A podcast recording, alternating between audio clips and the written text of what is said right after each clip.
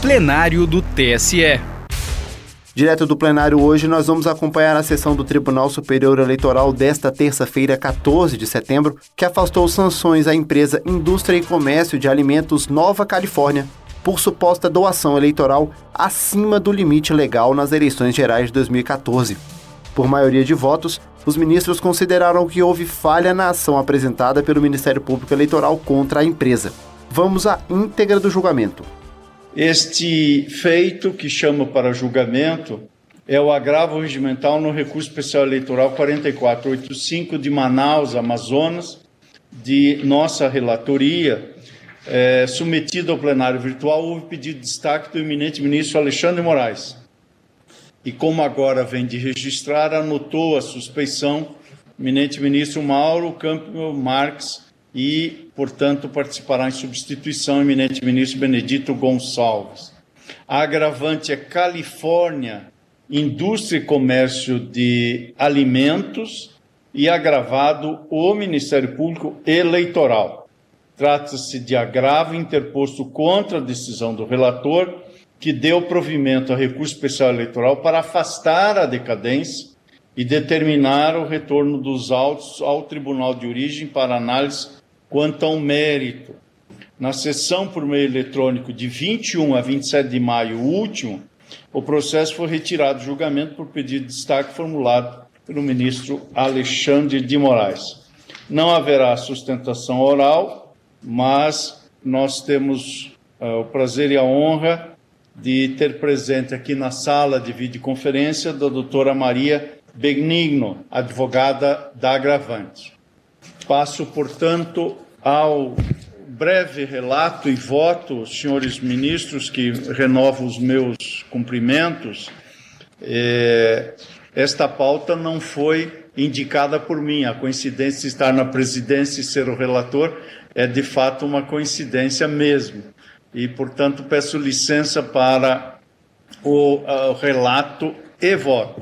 Vossas Excelências já tiveram acesso ao teor do voto, que esteve em plenário virtual. Lá e aqui, à guisa de relatório, eu registro que nas razões recursais a agravante sustenta preliminarmente que a decisão é, agravada deve ser reconsiderada, uma vez que o Ministério Público Eleitoral, ao interpor o apelo, não teria demonstrado as violações a dispositivo de lei, tampouco divergência jurisprudencial, o que, segundo as razões do recurso, inviabilizaria o próprio conhecimento e é, ainda, se superado o conhecimento, invi inviabilizaria o provimento.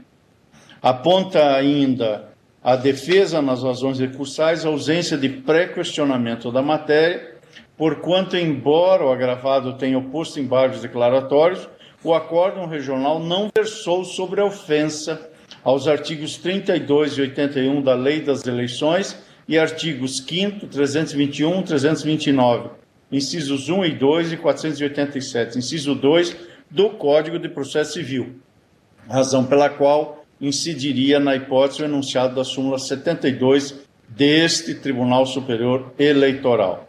Acrescenta ainda a parte agravante que as teses de afronto ao artigo 264, caput e parágrafo único do CPC, é, então vigente, o CPC de 73, eis que estamos a tratar aqui de eleições de 2014, e, e portanto, agora são dispositivos reproduzidos pelo artigo 329 do CPC 2015, e bem como, além dessas teses e é, ao lado delas a inobservância do princípio da boa-fé, não teriam sido sequer mencionadas nos aclaratórios. Na questão de fundo, defende que o entendimento adotado no precedente citado na decisão recorrida não guarda similitude fática com os autos, pois naquele caso o autor apenas apresentou informações acerca do efetivo valor doado, não se tratando de informação essencial ao juizamento da ação, como é a hipótese em discussão. Alega ainda que no paradigma utilizado, diferentemente dos autos, em que todos os dados estariam disponíveis ao Ministério Público, a informação estava protegida por sigilo fiscal e, portanto, inacessível ao autor na ocasião da propositura. Sustenta ainda que o agravado agiu com desídia ao deixar de instruir a inicial com as informações indispensáveis à ação, limitando-se a declarar o nome e o CNPJ da empresa, sem se preocupar com a obtenção de dados como endereço e representante legal. Infere que, por se tratar de prazo decadencial, não caberia o saneamento do feito para que fosse apresentada a informação faltante e que, assim, não há dúvida que se tratava de um elemento indispensável à propositura da ação, porque relativo esse elemento à qualificação da parte. Por isso, requereu a reconsideração ou o provimento do recurso para os efeitos que venho brevemente de eh, sumariar. E agora, então, submetida ao plenário telepresencial, sendo que ah, no curso do feito, também registro que o Ministério Público Eleitoral apresentou as contrarrazões, manifestando-se pela manutenção da decisão e desprovimento do agravo. O voto que trago a Vossas Excelências é, chega à conclusão que o agravo interno, com o devido respeito e acatamento das percepções diversas, não comporta provimento.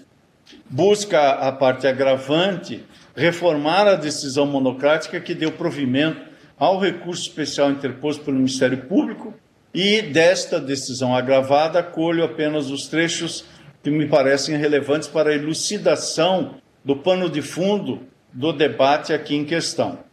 A análise do caso, a decisão agravada assentou, cinge em verificar se o aditamento da inicial pelo Ministério Público, após o prazo de 180 dias da diplomação, para indicar o nome completo e o endereço do responsável pela empresa recorrida, enseja ou não a decadência o Tribunal Regional consignou que, nada obstante a representação tenha sido ajuizada tempestivamente, ela teria sido.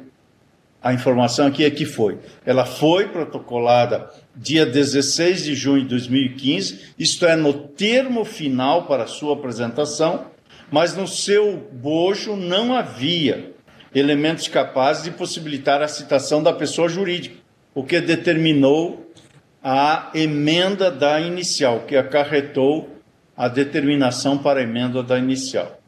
Salientou, todavia, que a emenda foi apenas apresentada em 9 de julho daquele ano, portanto, depois dos 180 dias, razão pela qual reconheceu a decadência e julgou extinto o feito com julgamento eh, demérito.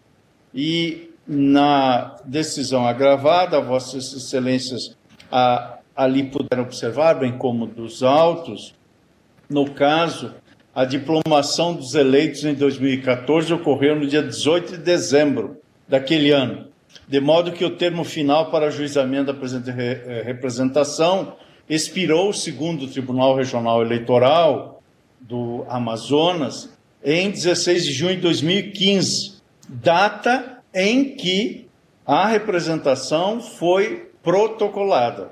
Ocorre que, assentou o regional, por não ter trazido elementos capazes de possibilitar a citação da empresa representada, o juízo da zona eleitoral determinou fosse emendada a inicial sob pena de extinção do feito sem resolução de mérito. O representante apresentou a emenda em 9 de julho, quando segundo aquela corte regional, havia muito já expirado o prazo decadencial de ajuizamento da ação. Da percepção que cheguei e assentei na decisão agravada, entendi que esse tribunal, ao apreciar esta questão para as eleições de 2014, fixou a compreensão de que o que deve ser observado pela parte representante é o ajuizamento da ação dentro dos 180 dias, contados a partir da diplomação, e não o aditamento da inicial, a data de aditamento da inicial. Cito como precedente o agravo é, 3915 de Goiás, relatoria do eminente ministro Og Fernandes, julgamento publicado em 3 de, de outubro de 2019. A representação, inequivocamente, foi proposta dentro do prazo decadencial de 180 dias contados da diplomação. Foi proposta dentro do prazo, foi proposta por parte legítima e perante o órgão competente para o julgamento. Por isso, a decisão agravada, que ora estou propondo a manutenção, a decisão agravada entendeu, não havendo se falar em decadência. Verifique-se da leitura do acórdão que o aditamento da inicial não promoveu efetiva alteração do polo passivo, mas tão somente sua complementação a fim de viabilizar, de viabilizar a citação da parte representada. Como ponderou a Procuradoria-Geral Eleitoral, a diligência determinada pelo juiz sentenciante foi apenas para o fornecimento de dados de qualificação e endereço da representada. Significa dizer, segundo Ministério Público Eleitoral, que, em termos mais enérgicos, não houve emenda da inicial. Assim, a monocrática deu provimento ao recurso especial para afastar a decadência e determinar o retorno dos autos. Em face desta decisão é que iniciamos aqui a apreciação desse agravo regimental, sendo necessário, quiçá oportuno, relembrar que agravante sustenta preliminarmente que esta decisão deve ser reformada, uma vez que o Ministério Público Eleitoral, a interpor o recurso especial, não teria demonstrado violações a dispositivo de lei tampouco divergência jurisprudencial e que as teses suscitadas encontram óbvios na ausência de pré-questionamento. Com a devida vênia desta compreensão, extraio das razões do apelo que, embora o recorrente não tenha realizado o devido cotejo analítico hábil a evitar o dissenso pretoriano, a controvérsia jurisprudencial, a divergência jurisprudencial, a ofensa aos dispositivos legais foi suficientemente exposta, de modo a preencher o pressuposto previsto na linha A do inciso 1 do artigo 276 do Código Eleitoral. Assim, é, como salientou o Ministério Público Eleitoral, depreende-se do teor do especial, do recurso especial, que a parte recorrente firma e resignação no fato de que a decisão que objetiva reformar extinguiu o feito com resolução de mérito, reconhecendo-se por isso a decadência com base no enunciado da súmula 21 deste Tribunal Superior Eleitoral. Nesta circunstância, anoto quanto à tese de ausência de prequestionamento, que, ao contrário do que afirma agravante, a questão de fundo foi efetivamente enfrentada pelo Tribunal Regional de Origem. Inclusive, o inciso 2 do artigo 486 do Código de Processo Civil foi utilizado como fundamento daquela decisão. É jurisprudência desse tribunal ou a compreensão que está no agravo regimental em recurso especial 597 da relatoria do ministro Henrique Neves da Silva, que para que se tenha determinada matéria com pré-questionado, é necessário que a Corte de origem, ainda que implicitamente e sem indicação numérica do dispositivo, tenha enfrentado e decidido a questão federal. Por isso, entendo na, na hipótese que a matéria deve ser conhecida e, ao conhecer, também compreendo que o Ministério Público, parte legítima, ajuizou a representação dentro do prazo decadencial contado os 180 dias da diplomação e promoveu no juízo da zona eleitoral, a 72ª zona eleitoral, é, promoveu, portanto, esta apresentação perante o juízo competente para uh, o exame da matéria. O juiz de primeiro grau, a fim de viabilizar a citação, da empresa representada determinou que o ora agravado, ou seja, o Ministério Público, juntasse nome e endereços completos do responsável pela pessoa jurídica. Em vista disso, entendo que o juiz, havendo dado oportunidade para o representante emendar a inicial e tendo esse cumprido as diligências no prazo determinado pelo juiz, não poderia o Tribunal Regional considerar esse ato, ou seja, o aditamento, a data do protocolo do aditamento, para extinguir o feito em prejuízo à parte representante.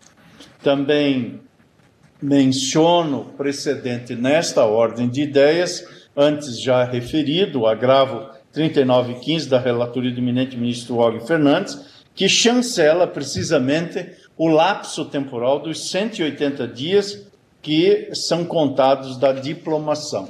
Menciono ainda, por derradeiro, que, tratando-se de representação por doação acima do limite legal, a partir é apenas a pessoa jurídica.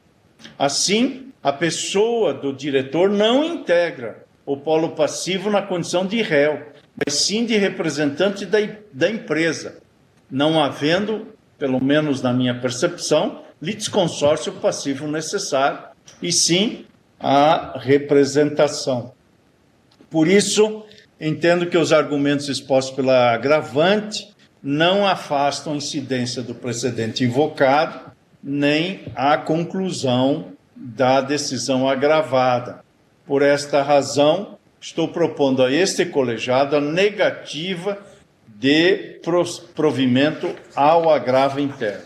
Houve destaque no plenário virtual pelo eminente ministro Alexandre Moraes e, seguindo o procedimento que temos adotado, com a licença dos eminentes pares, passo a palavra à Sua Excelência.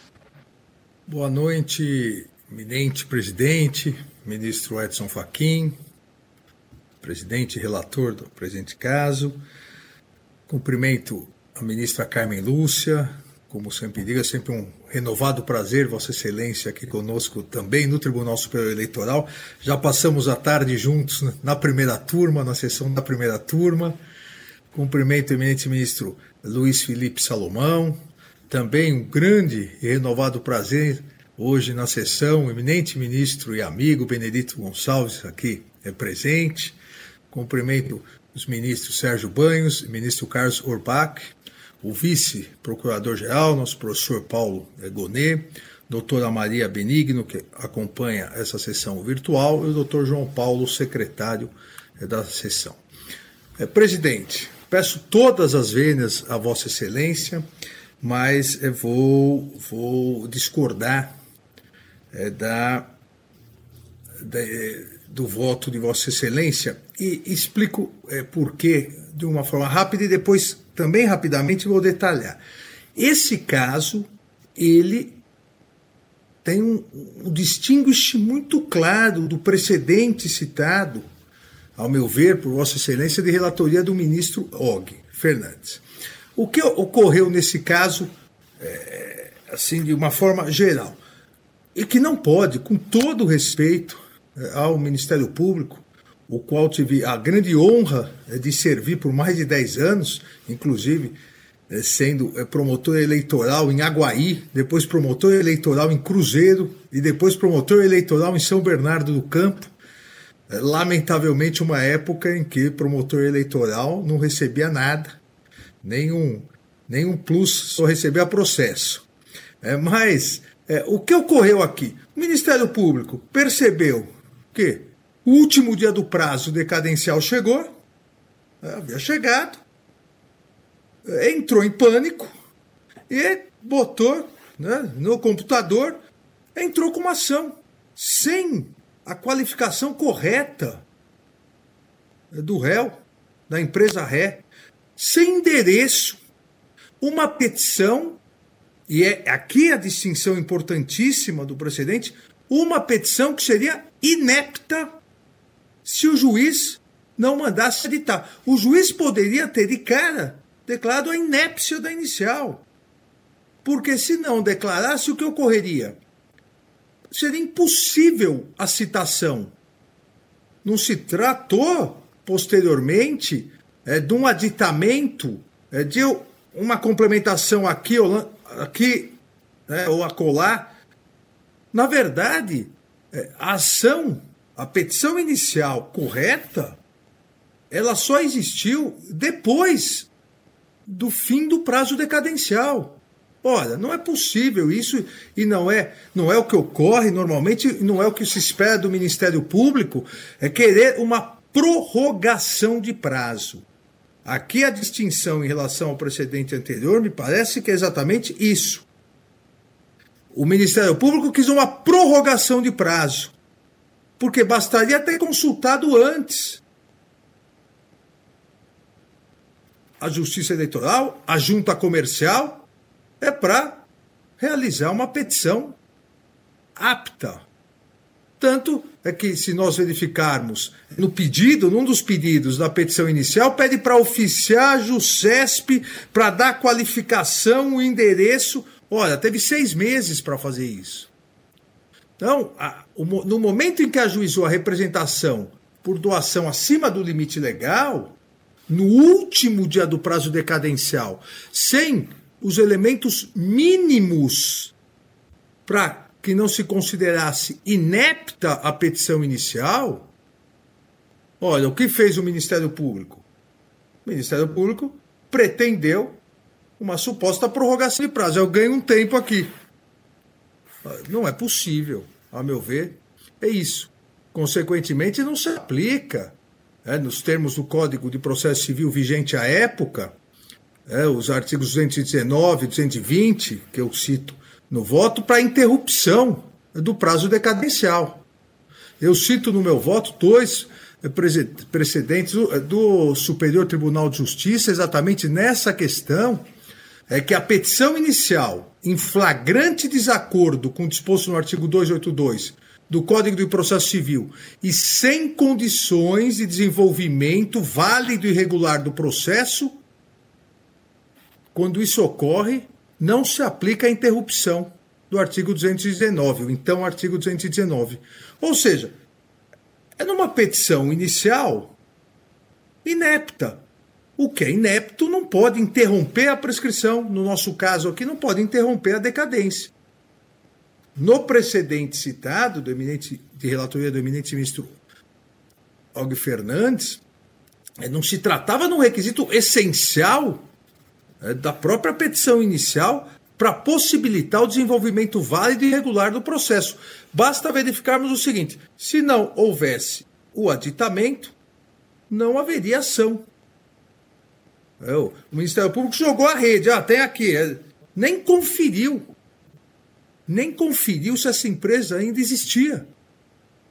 Simplesmente pediu para a junta comercial. Olha, poderia ter, obviamente, feito isso antes, no prazo, é conseguido a informação e aí é cumprido é, os requisitos essenciais da petição inicial. É, não se pode, ao meu ver, é, considerar válida a petição inicial e, consequentemente, a interrupção. Aqui no Supremo a gente para de mexer, a luz apaga, né? Então, é, no, eu vou levantar já, presidente, um segundo só. Ah, meu Deus. Pronto. Oh, não foi censura, foi luz apagada mesmo. Não, não, não se pode considerar é, uma, uma, o ajuizamento correto, apto da petição inicial, consequentemente, é, com a consequência de interromper o prazo decadencial se o autor omitiu simplesmente quem seria o réu. Não qualificou o réu. Não indicou o endereço do réu. Ah, assim fica fácil. É, poderia ditar depois falar, não é a Califórnia, a empresa, é a Los Angeles, é a Nova York. Aí fica fácil você é prorrogar. É por isso que aqui me parece, com todas as vênias, a posição do eminente ministro relator, que o que o Ministério Público pretendeu, é, de última hora e de forma soldada, foi uma prorrogação de prazo.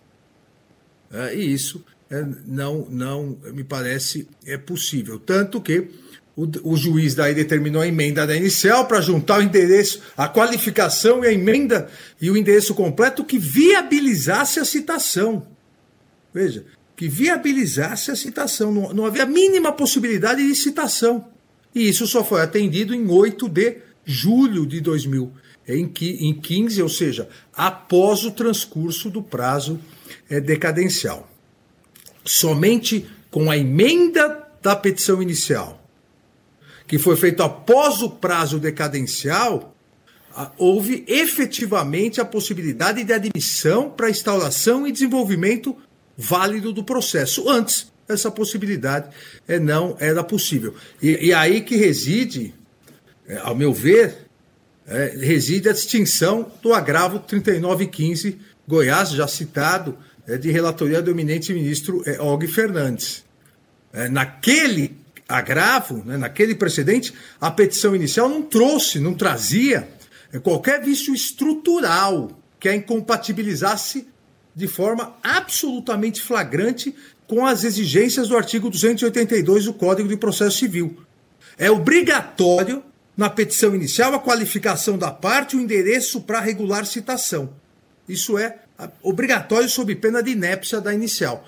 Aqui a diferença é do agravo 39 é 15. Então, presidente e eminente relator, indo novamente todas as vênias, é, divirjo de Vossa Excelência, dou provimento ao agravo regimental e, dando provimento ao agravo regimental, nego provimento ao recurso especial eleitoral, mantendo a decisão do acórdão do Tribunal Regional Eleitoral que reconheceu a decadência. É o voto, presidente. Muito obrigado a Vossa Excelência, ministro Alexandre Moraes, que vota no sentido de dar provimento ao agravo que restou deduzido nesses autos por Califórnia, Indústria e Comércio de Alimentos.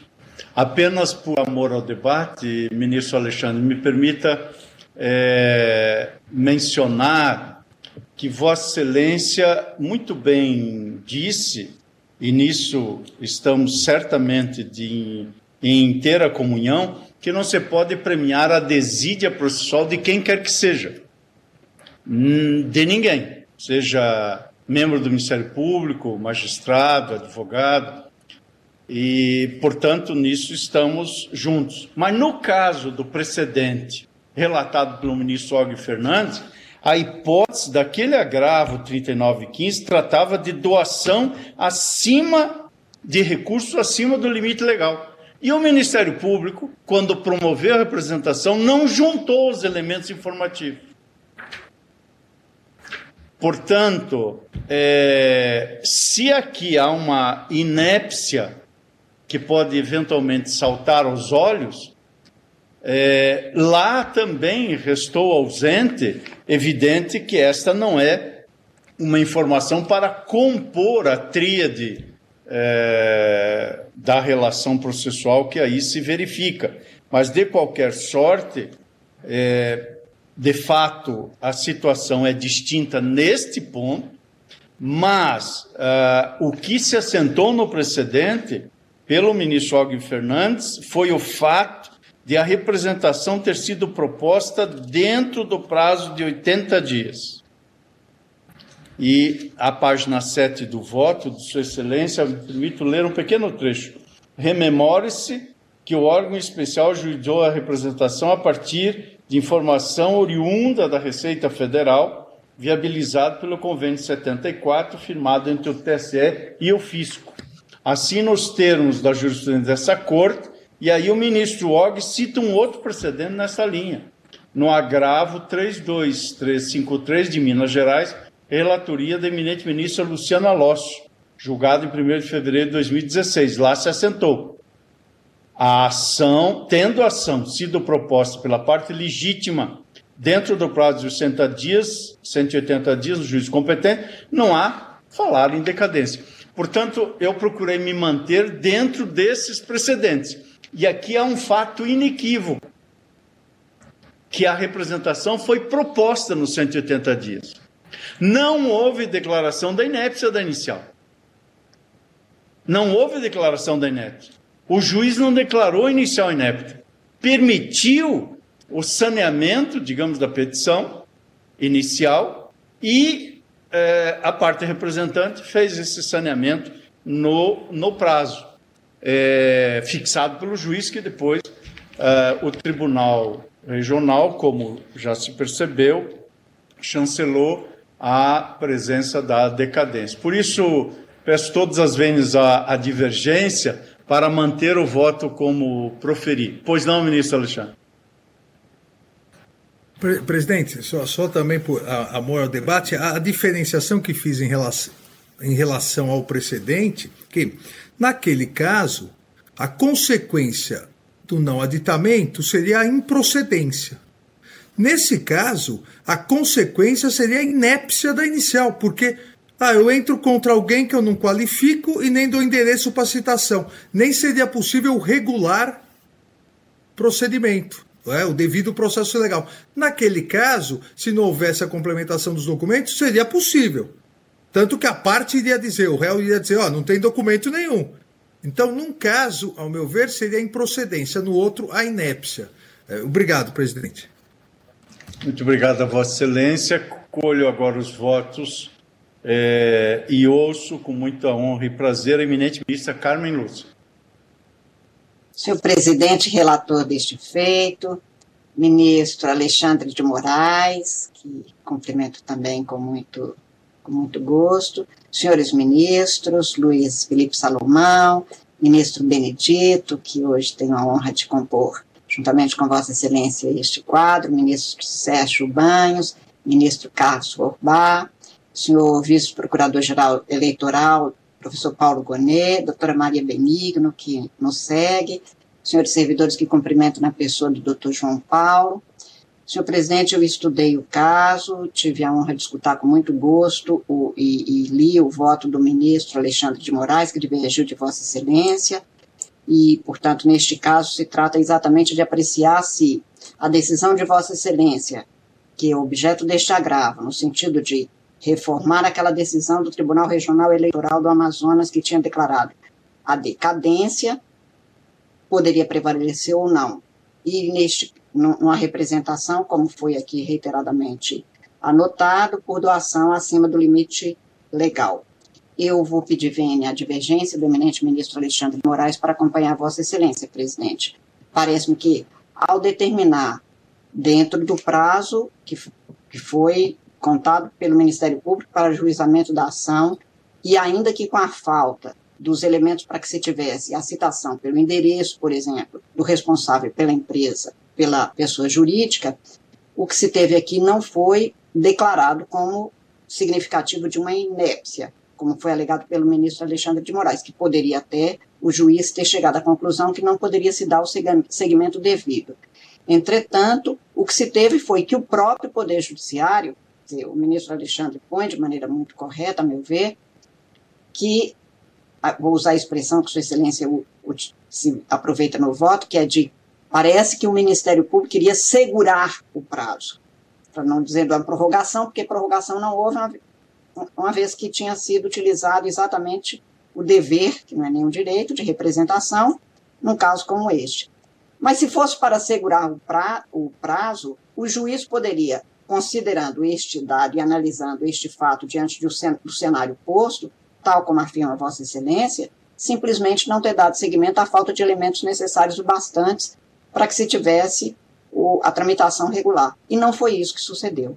E houve o atendimento, portanto, ainda que fora do prazo, mas aplicando-se ou interpretando-se uma legislação de maneira a muitos precedentes que nós tivemos aqui, tanto em eleições anteriores, este caso é do pleito de 2014, mas nós assim já interpretamos em outros pleitos de que aqui participei.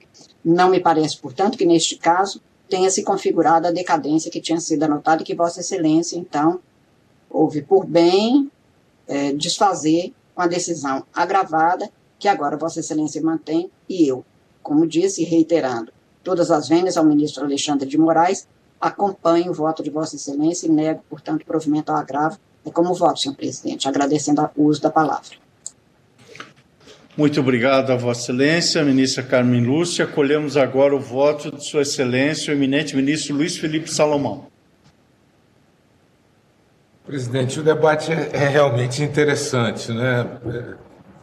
Poderia ser um, um caso corriqueiro, mas ele acaba ganhando uma dimensão jurídica interessante. Eu vi com atenção os debates, presidente. Eu creio que a questão aqui, pelo meu ângulo de visão, não é propriamente relacionada à declaração ou não da inépcia da inicial. Para mim, o ponto principal é se houve ou não emenda inicial. Porque se houve emenda inicial, eu creio que ela é, é, é dessa emenda que deve se contar o prazo, porque não fosse assim, a jurisprudência toda que invoca o ministro Alexandre, e que eu também fiz a pesquisa aqui no, no âmbito do STJ, toda ela no sentido de considerar que essa data da emenda é que vale para efeito de retroação da data do despacho citatório.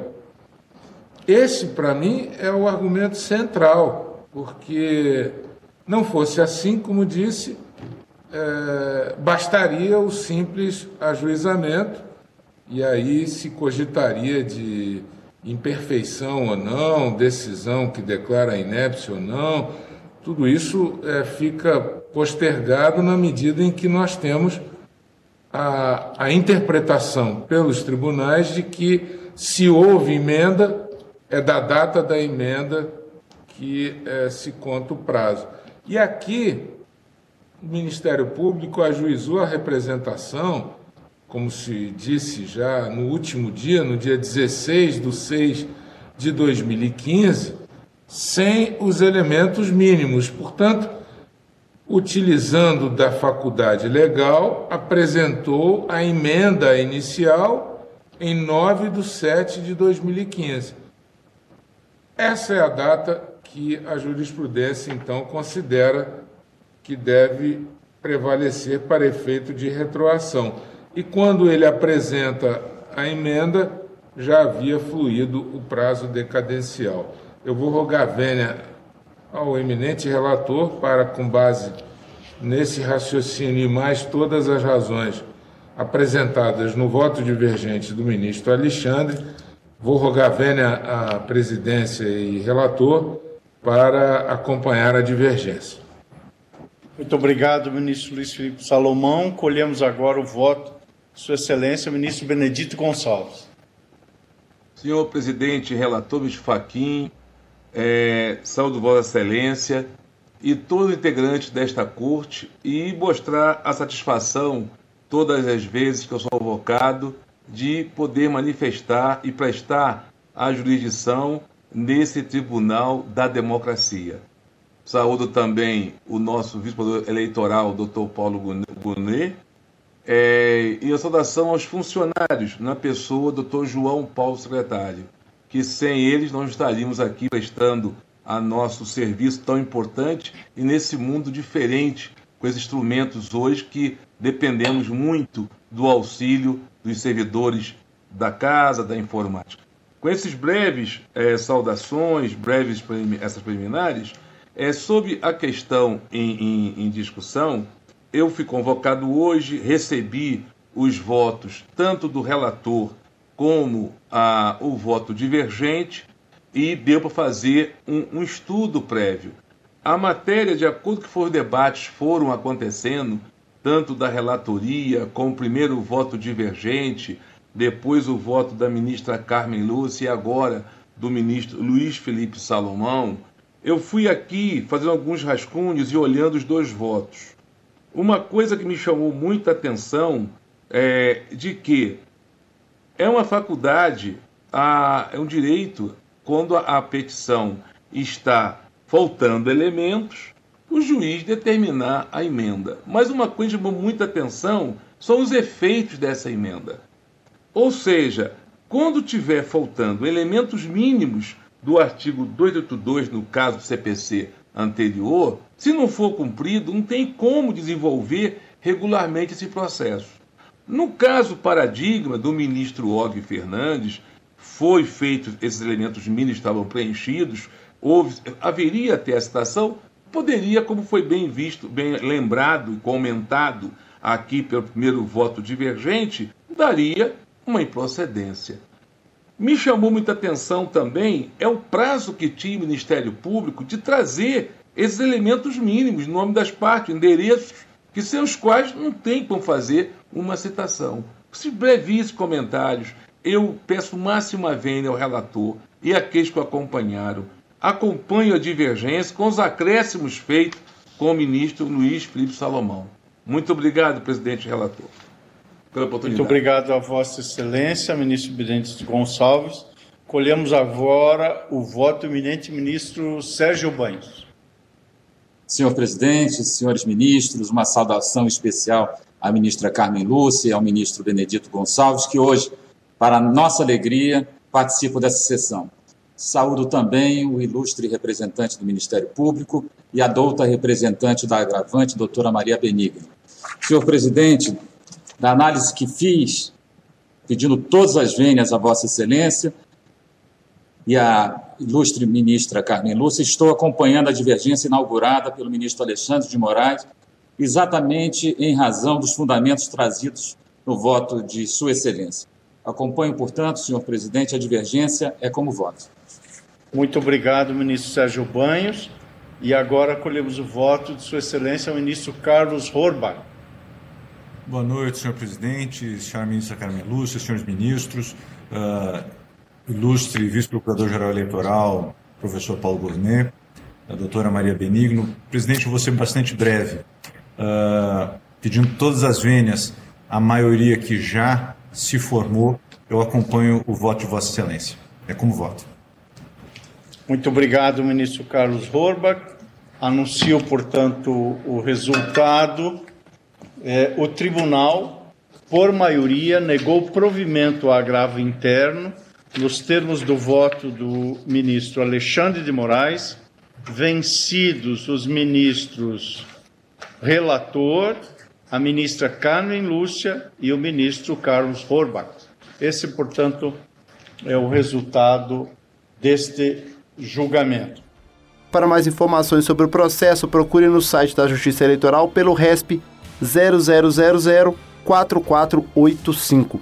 Justiça Eleitoral, a justiça da democracia.